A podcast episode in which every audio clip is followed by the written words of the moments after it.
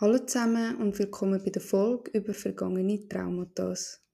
Der innere Athlet, der Schweizer Selbstverbesserungspodcast von der Lorena Michaela.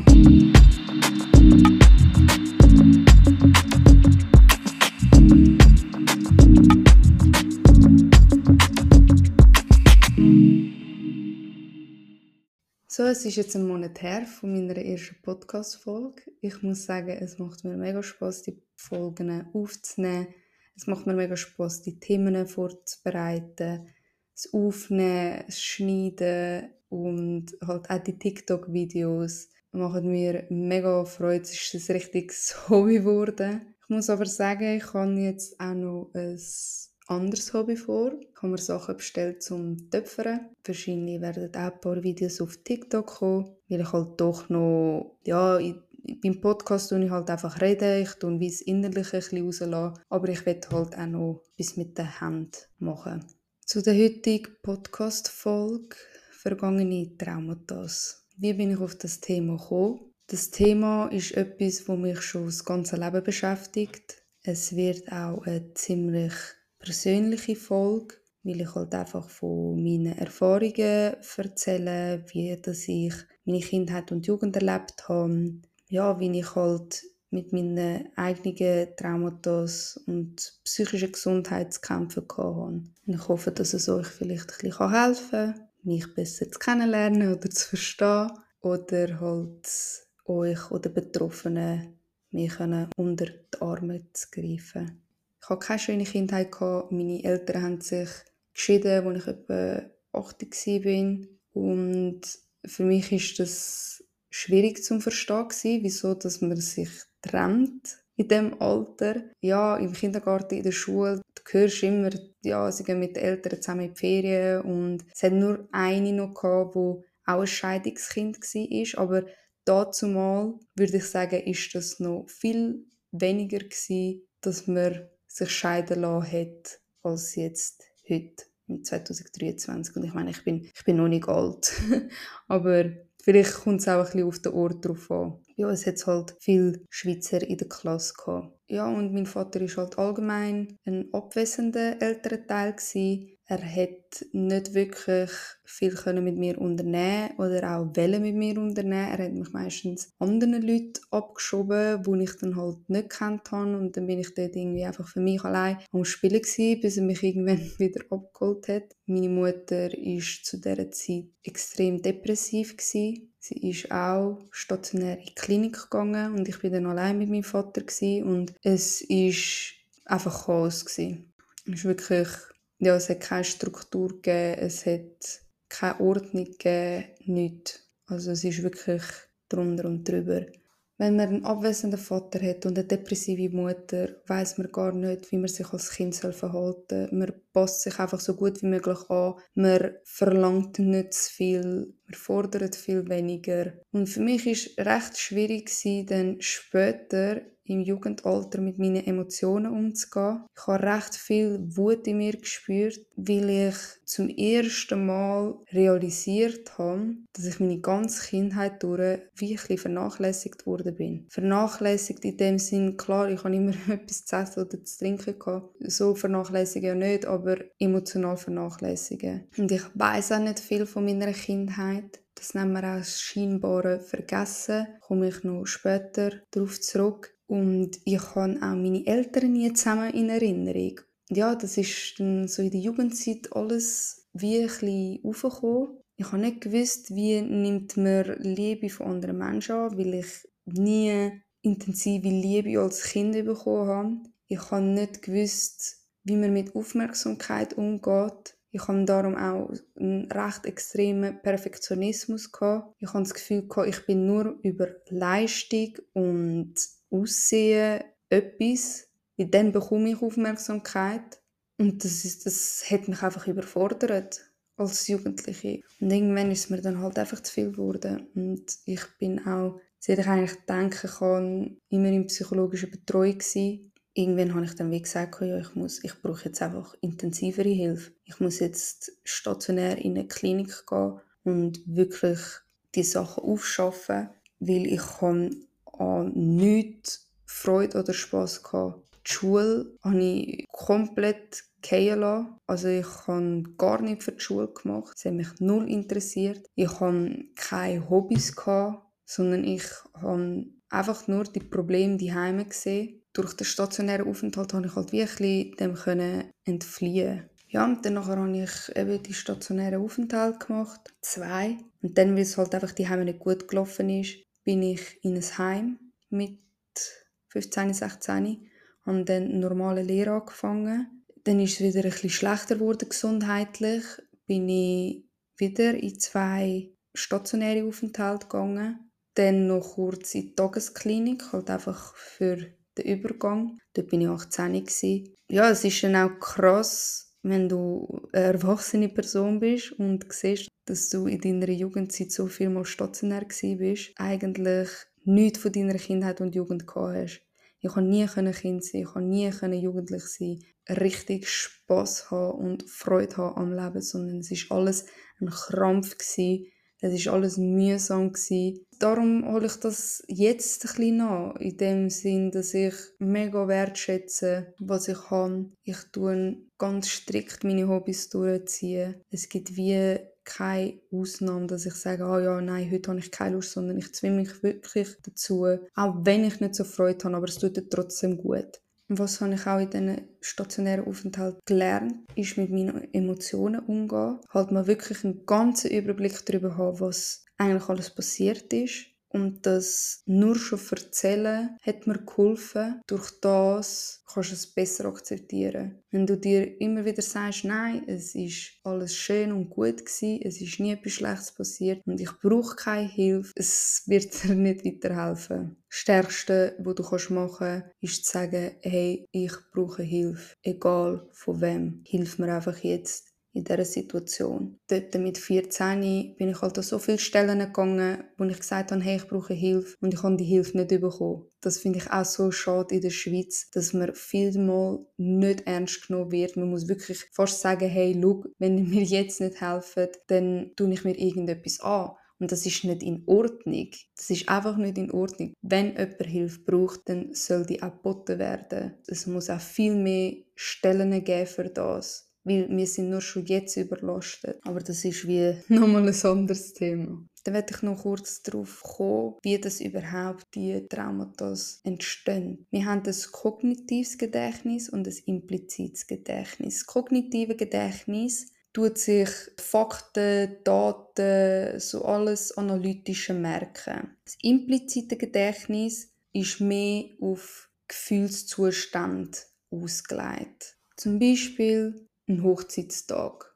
Auch wenn man das Datum nicht mehr weiss, weiss man, wie man sich dort gefühlt hat. Und das geht ins implizite Gedächtnis.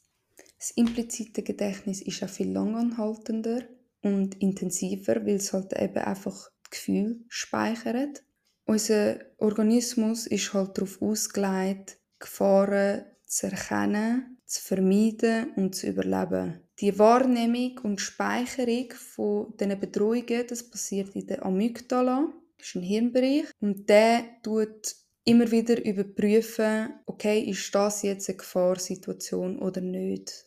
Und er tut es halt mit den Vergangenen vergleichen. Sagen wir zum Beispiel, ich habe eine schlechte Erfahrung mit einem Hund gemacht. Dann bei jedem Bellen, egal ob jetzt ein Hund in der Nähe ist oder nicht, schrecke ich gerade auf. Und Amygdala wird gerade aktiviert und macht gerade wie den Notfallplan. Also das heisst, Adrenalin wird ausgeschüttet, der Blutdruck geht auf, der Puls geht auf, man fängt an zu schwitzen.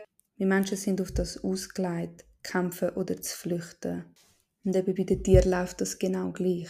Die kämpfen oder flüchten. Also eigentlich ist die Amygdala ja etwas Gutes, weil sie tut uns auf Gefahren vorbereiten. Wir wissen, wie wir in Gefahrsituationen handeln müssen. Das Problem ist, dass die Amygdala nicht unterscheiden kann, ist es jetzt eine realistische Gefahr oder nicht. Früher haben wir uns zum Beispiel von einem Tiger müssen schützen. Das war dort die Gefahr Heute kann es eine finanzielle Angst sein, es kann Menschenmenge sein und Amygdala kann nicht sagen, okay, gut, da ist jetzt eine Menschenmenge und eigentlich ist das etwas Normales.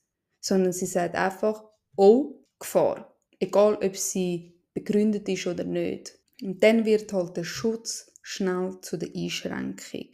Und meistens weiß man auch gar nicht mehr, wie das die Angst entstanden ist oder wie die Bedrohung mal in die Amygdala gespeichert worden ist. Es kann sein, dass ich der Nacht plötzlich wach wird und mega Angst habe, weiß aber nicht genau wieso.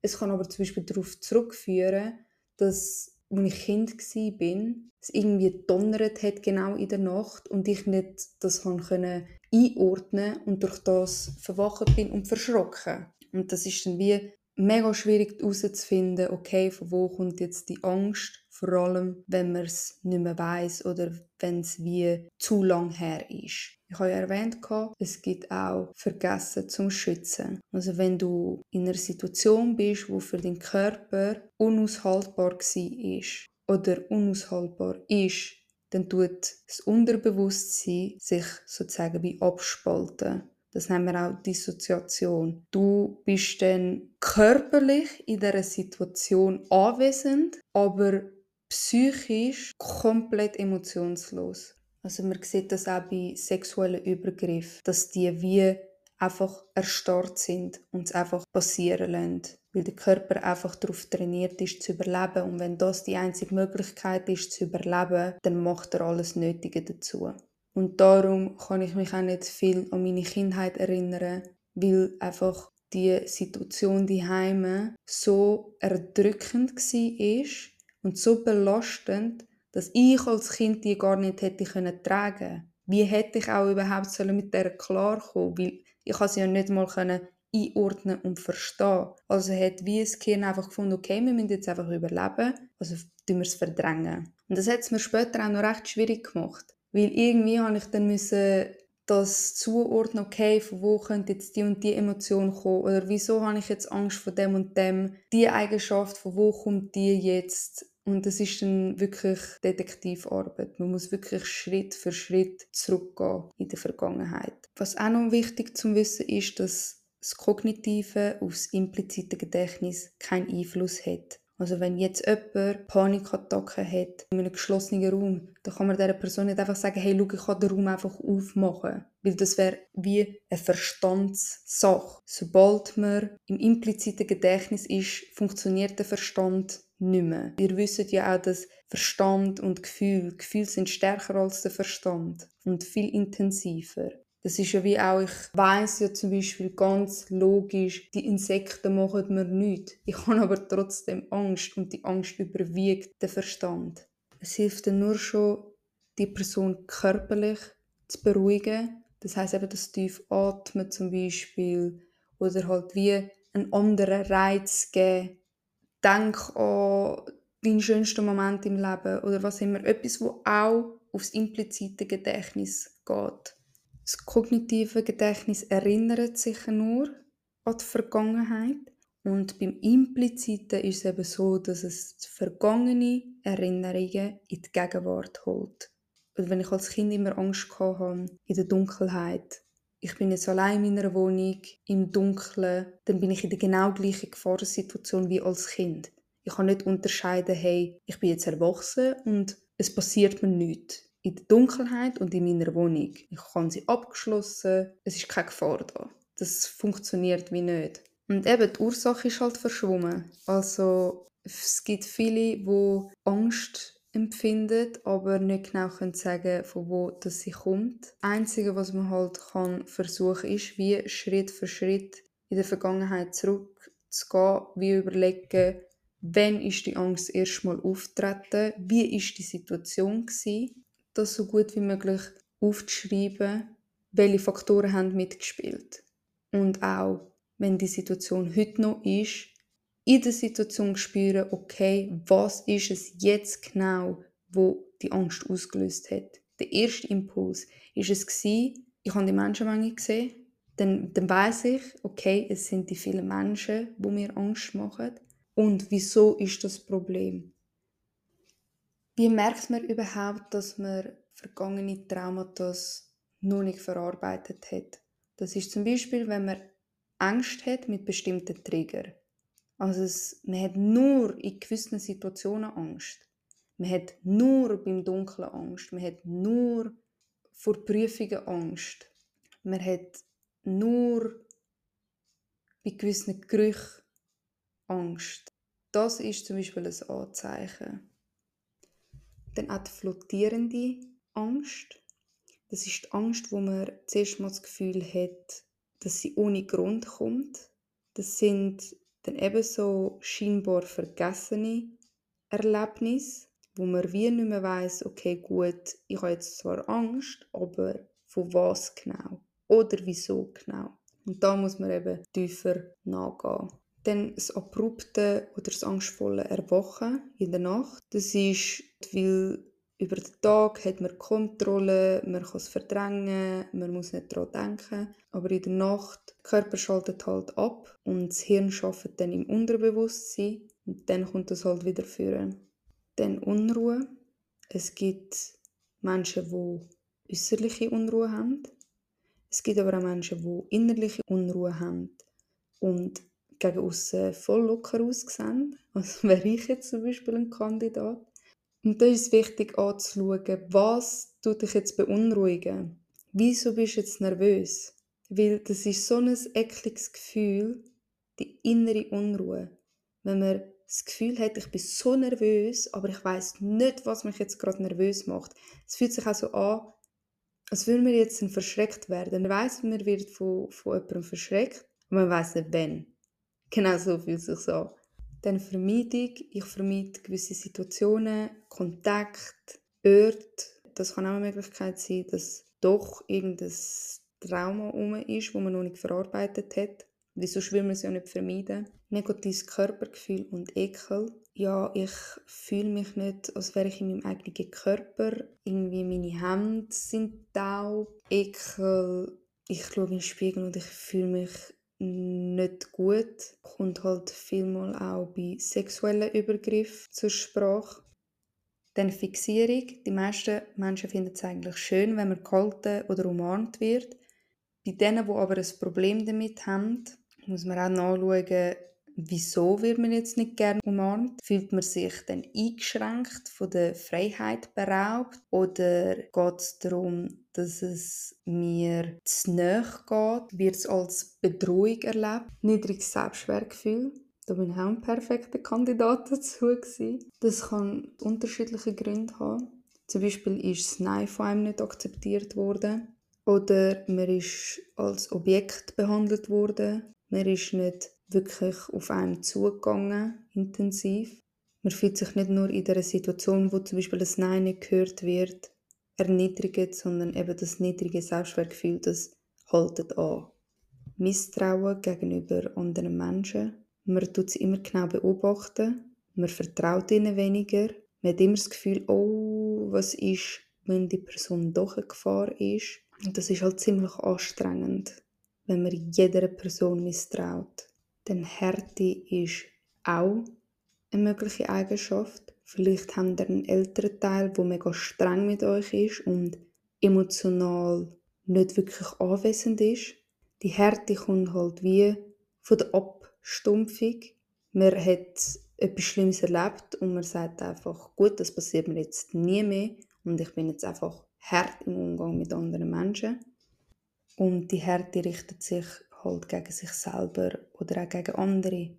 Also man sagt jetzt wie zum Beispiel zu anderen, hey, look, du bist so eine Susi, wenn du brüllst. Brüll jetzt einfach nicht. Das ist schwach von dir. Das wäre zum Beispiel so eine Härte. Was hilft jetzt? Reden und mitteilen ist das Wichtigste. Geht zu euren Kollegen. Es gibt Foren, wo ihr Hilfe holen könnt. Es gibt Hotlines, wo ihr Hilfe holen könnt, wo ihr auch anonym könnt angehen. Schreibt einen Brief, wenn ihr das Gefühl habt, ihr könnt nicht das live an einer Person sagen. Dann schreibt, hey, ich will gerne mit dir reden, ich brauche Hilfe, ich weiß nicht mehr weiter. Vor allem bei sexuellen Übergriffen. Geht und redet. Schluckt das nicht in euch rein und wartet einfach. Weil die andere Person, die das mit euch angetan hat, läuft draussen frei um und hat ein gutes Leben es, die Person juckt es nicht, wie scheiße dass es dir geht. Also red mit jemandem Und wenn es wirklich notwendig ist, dann zeigt die Person an. Weil es laufen so viele Frauen draussen rum, die einen sexuellen Übergriff nie angezeigt haben und es mehrere Jahre später bereut haben und das Gefühl haben, ich kann das nicht oder was ist, wenn mir niemand glaubt. Du kannst das. Wenn du so etwas erlebt hast, dann bist du zu allem fähig. Und das sage ich genau so. Du schaffst das. Mit dieser Erfahrung laufst du draussen um, gehst normal arbeiten, tust normal funktionieren. Also kannst du darüber reden. Vor allem hilft das anderen Leuten auch, wenn wir darüber reden. Das andere ist Gefühl zeigen. Versteckt euch Gefühl nicht es ist nicht peinlich zu brüllen und vor allem an Männer. Ich finde es so etwas Schönes, wenn ein Mann kann Gefühl zeigen kann, wenn er kann vor dir brüllen weil das hat so viel mit Vertrauen zu tun und es ist auch gar nicht, dass man das Gefühl hat, oh, du bist jetzt schwach wegen dem. Nein, Männer haben auch Gefühl und sie dürfen auch brüllen und sie dürfen auch ihre Emotionen rauslassen. Genau gleich wie Frauen auch. Wenn sie hässig sind, dann zeigt doch auch einfach mal, dass ihr hässlich sind. Geht irgendwie boxen oder schlägt euch ein Küsschen oder was auch immer. Weil man verlangt auch von Frauen immer oft, hey, es ist einfach nicht so attraktiv, wenn eine Frau Wut zeigt. Ja, dann ist es halt so. Dann bin ich halt nicht attraktiv. Dafür zeige ich meine Gefühle und ich lasse sie raus. Und ich weiß, nachdem geht es mir besser. Dann Sicherheiten schaffen, im Alltag Gedankenstützen einbauen, was gibt euch Sicherheit? Welche Musik tut euch gut? Welche Gerüche habt ihr gern? Welche Bilder tun euch emotional Halt geben? Zuallerletzt, wer gibt euch Halt? Ich finde, jeder sollte eine Person haben, er sich hundertprozentig darauf verlassen kann, dass wenn es wirklich schlimm ist und ihr Hilfe braucht, dass die Person da ist. Wenn ihr die Person nicht habt, dann sucht euch die Nummer für eine Hotline raus oder schreibt auch schlimmstenfalls mir. Ich bin genauso da und ich kenne so Situationen, wenn man einfach das Gefühl hat, man hat niemand auf der Welt, mit der man kann reden kann. Egal wer, aber seid nicht einfach ruhig. Tönt euch ein Körpererleben fördern, dass ihr euch in eurem Körper wieder wohlfühlt. Macht Sport, geht baden, massieren lassen, Sauna, egal was, aber ihr müsst euch in eurem Körper wohlfühlen. Ihr könnt eurem Körper nicht entgehen. Dann etwas ganz Schwieriges, ein Trauma begegnen. Wir Menschen sind dazu gemacht, schlimme Sachen immer gerade verdrängen. Und ich habe das auch jahrelang gemacht. Verdrängen, nicht akzeptieren, hässig sein, die anderen sind schuld und es ist nicht fair und wieso ich. Es bringt alles nicht es bringt nichts. Ich habe mir sagen, dass ich so viel Zeit verschwendet habe mit meiner Vergangenheit. Durch das, dass ich die ganze meine Traumas wieder aufhole und mich darüber aufrege oder traurig bin darüber, ich bekomme nichts für das über. Nichts. Ich bekomme keinen Pokal über für das, was ich erlebt habe. Ich bekomme kein Geld über für das, was ich erlebt habe. Nichts. Also habe ich es einfach müssen akzeptieren, dass es so gelaufen ist, wie es gelaufen ist. Ich bin auch mittlerweile froh, dass die Sachen passiert sind, dass mich zu dem Mensch gemacht hat, wo ich heute bin. Und ich könnte jetzt auch nicht mit euch so reden, während die Sachen nicht passiert. Hört auf, Opfer sein. Nehmt euch das Leben selber in die Hand. Weil die Opferrolle ist nie positiv. Die macht es nur schlimmer. Ihr fühlt euch so schlecht in der Opferrolle und wenn ihr das Gefühl habt, dass ihr nicht aus dieser Opferrolle raus könnt, dann könnt ihr psychologische Beratung in Anspruch nehmen. Dann ein weiterer Aspekt ist sich selber würdigen. Wenn man früher eben ein Nein nicht akzeptiert wurde ist oder man nicht genug Aufmerksamkeit bekommen hat, dann ist es heute der Zeitpunkt, sich das selber zu geben. Man ist nicht das, was die Eltern einem sagen, dass man ist. Wenn man die ganze Zeit abgemacht wurde ist von den Eltern, dann heißt es das nicht, dass das der Realität entspricht, sondern man ist das, wo man sich selber sagt, wo man ist und nicht, was die Leute von außen sagen. Ja, die Folge ist jetzt bisschen länger geworden. Ich hoffe, das ist kein Problem. Ich habe es trotzdem ein mega wichtiges Thema gefunden für mich und für euch. Und ich hoffe, dass es euch hilft oder auch Betroffene als Stütze. könnt ihr es gerne weiterschicken. Bis zum nächsten Mal. Das war der innere Athlet, der Schweizer Selbstverbesserungspodcast von Lorena Michaela. Für weitere Folgen abonniert doch den Podcast.